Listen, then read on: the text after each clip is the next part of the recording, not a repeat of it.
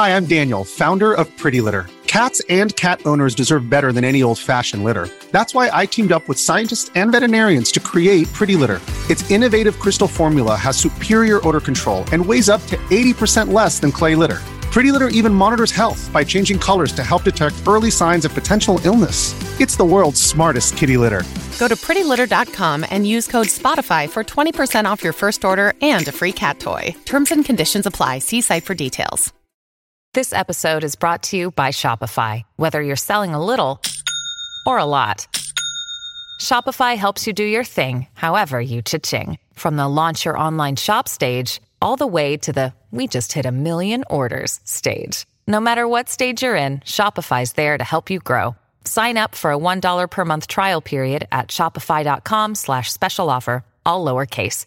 That's shopify.com slash special offer.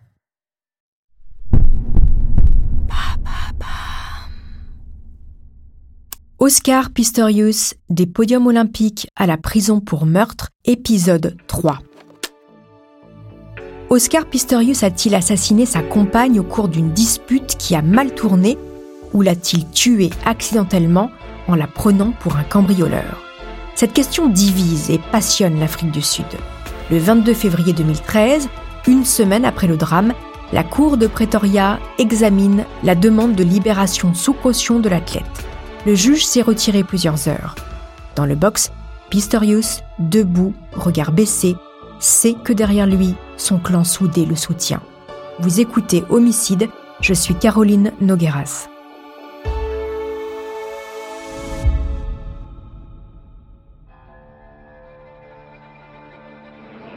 En conclusion, l'accusé a présenté un dossier qui permet sa libération sous caution. Un oui de soulagement retentit dans la salle. La famille du champion en e-sport est visiblement très émue, mais aussi très soudée. Ses proches se recueillent même pour prier. Oui, nous sommes soulagés par le fait qu'Oscar a été libéré sous caution aujourd'hui. Mais en même temps, nous portons le deuil pour Reva Stikam et sa famille. Oscar Pistorius est libre dans l'attente de son procès. Il s'acquitte d'une caution fixée à 1 million de rand, soit 50 000 euros, et quitte le tribunal à bord d'un véhicule aux vitres teintées. Première victoire pour Pistorius. La veille, l'enquêteur principal, chargé de l'affaire sur la mort de Riva, Hilton Botta, a été dessaisi. Chose incroyable, il est lui-même sous le coup d'une inculpation pour sept tentatives de meurtre. Dans l'une des affaires, il aurait ouvert le feu sur un taxi dans le cadre d'une course-poursuite. Il nie et accuse le clan Pistorius d'être à la manœuvre et de vouloir le discréditer. Quoi qu'il en soit, l'athlète de haut niveau est désormais sous contrôle judiciaire. Il a interdiction de se rendre à son domicile, le lieu du drame, de rencontrer des témoins, mais également de consommer de l'alcool. Il a également dû restituer son passeport et toutes les armes qu'il avait en sa possession. Deux fois par semaine, Oscar doit se rendre au commissariat pour pointer. La première audience est fixée au 4 juin. En attendant, il trouve refuge chez Arnold Pistorius, son oncle.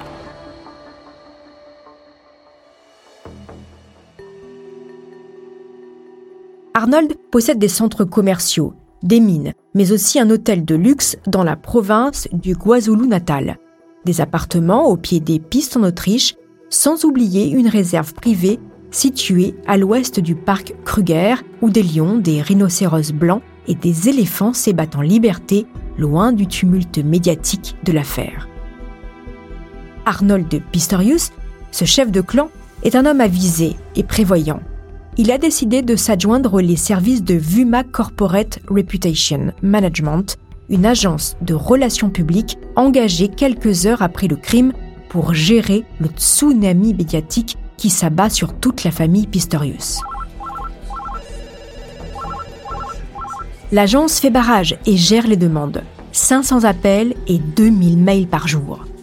Trois jours seulement après le drame, Oumi, la grand-mère d'Oscar, 80 ans, s'affiche tout sourire sur Facebook, vêtue d'un t-shirt à l'effigie de son petit-fils. En légende, elle a écrit À 100% derrière toi. Les équipes de Vuma éteignent l'incendie et prennent des mesures radicales.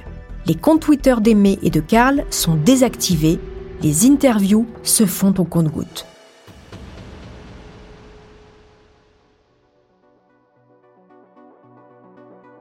Début mars, le père d'Oscar Pistorius, Enke, qui a très peu de relations avec son fils depuis son divorce, donne l'interview au quotidien Télégraphe. Voilà ce qu'on peut y lire. Il y a des armes pour la chasse et d'autres pour se protéger, les armes de poing. Vous ne pouvez pas compter sur la police. Non pas parce qu'ils sont toujours inefficaces, mais parce que la criminalité est très importante. Regardez les taux de criminalité frappant les Blancs. C'est un aspect de notre société. C'est la faute du gouvernement ANC qui n'est pas disposé à protéger les Sud-Africains blancs. Le gouvernement monte au créneau. L'affaire devient politique. Non seulement cette déclaration est dénuée de vérité, mais elle est également raciste, selon l'ANC, le parti au pouvoir. Son porte-parole dénonce des propos infondés et malhonnêtes. Le clan Pistorius tente d'étouffer la polémique provoquée par le père, le vilain petit canard de la famille, avec ce communiqué. L'interview d'Unke n'avait pas été approuvée par notre équipe de relations avec les médias. Ces commentaires ne sont pas représentatifs des opinions d'Oscar ou du reste de la famille Pistorius. Mais le mal est fait.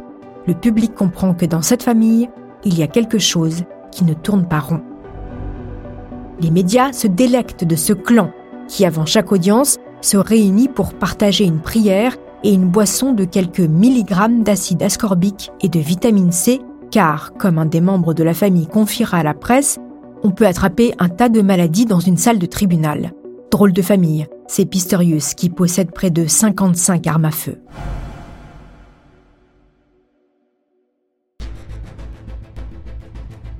Oscar est-il un homme violent? Le succès lui serait-il monté à la tête? Les langues se délient. Après les JO de Londres, auréolé d'une notoriété mondiale, le champion change.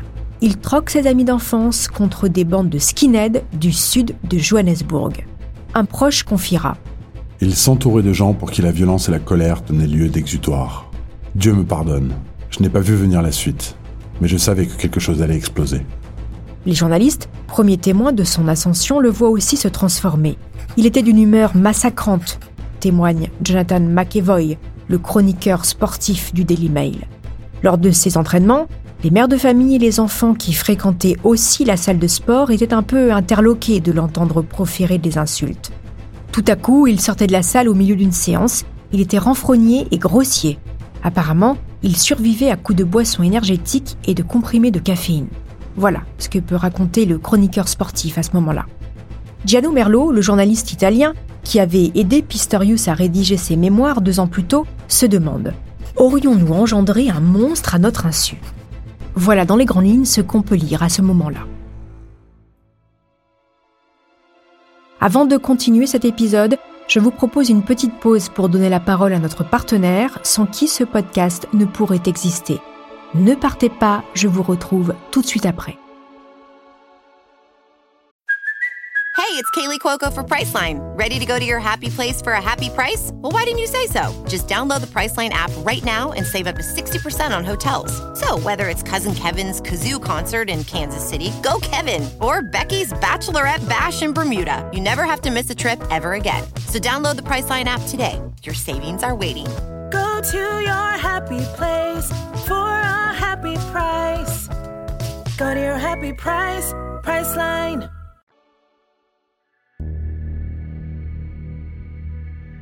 Ces mélanges de boissons énergétiques et de comprimés de caféine rendent le sprinter complètement insomniaque et paranoïaque.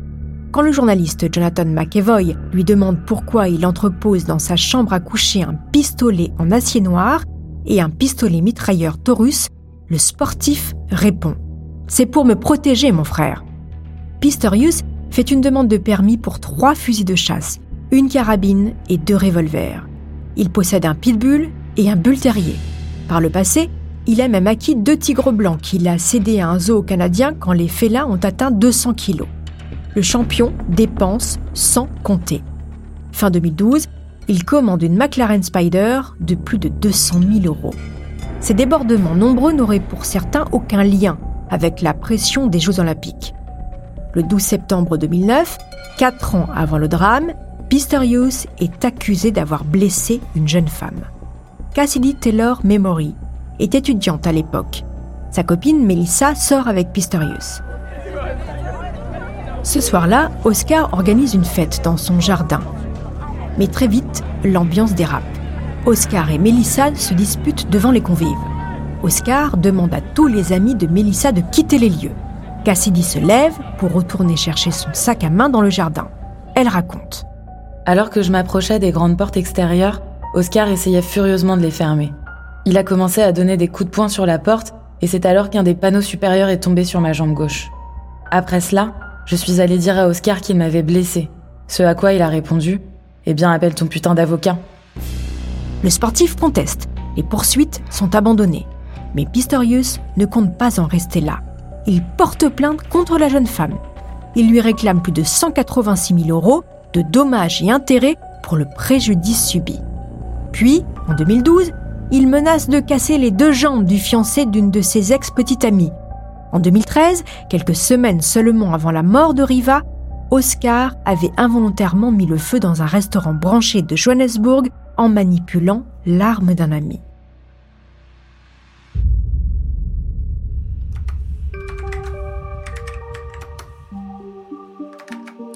Les enquêteurs épluchent les échanges de SMS entre Oscar et Riva et découvrent que le champion pouvait se montrer jaloux, possessif et colérique. Le 27 janvier, moins de trois semaines avant le drame, Riva écrivait Je fais tout pour te rendre heureux, et tu fais tout pour qu'on se dispute en public. Je suis la fille qui est tombée amoureuse de toi, mais je suis aussi cette fille que tu repousses quand tu es de mauvaise humeur. J'ai peur de toi parfois, de la manière dont tu vas me parler et réagir, même si je suis heureuse avec toi 90% du temps. Ce jour-là, le couple a assisté au mariage d'une amie proche de Riva. Oscar a fait une scène. Il a accusé sa petite amie de flirter avec un invité avant d'exiger de quitter les lieux de la cérémonie. Le 8 février, quelques jours avant le drame, les amoureux se disputent une fois de plus lors d'un événement public. Riva écrit le soir même à son fiancé. Je ne pensais pas que tu me crierais dessus de la sorte, si fort, alors que des gens pouvaient nous entendre. J'aimerais me sentir comme une dame, mais ce n'est pas la manière dont tu me traites.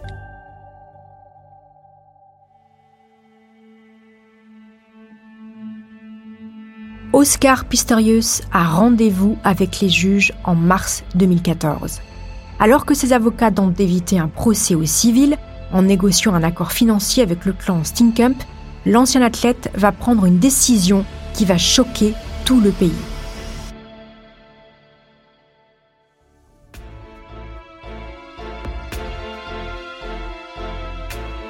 C'est ce que je vous raconterai dans le quatrième et dernier épisode de cette saison de Homicide. En attendant, chers auditeurs, n'hésitez pas à me laisser des commentaires et des étoiles sur vos plateformes d'écoute préférées.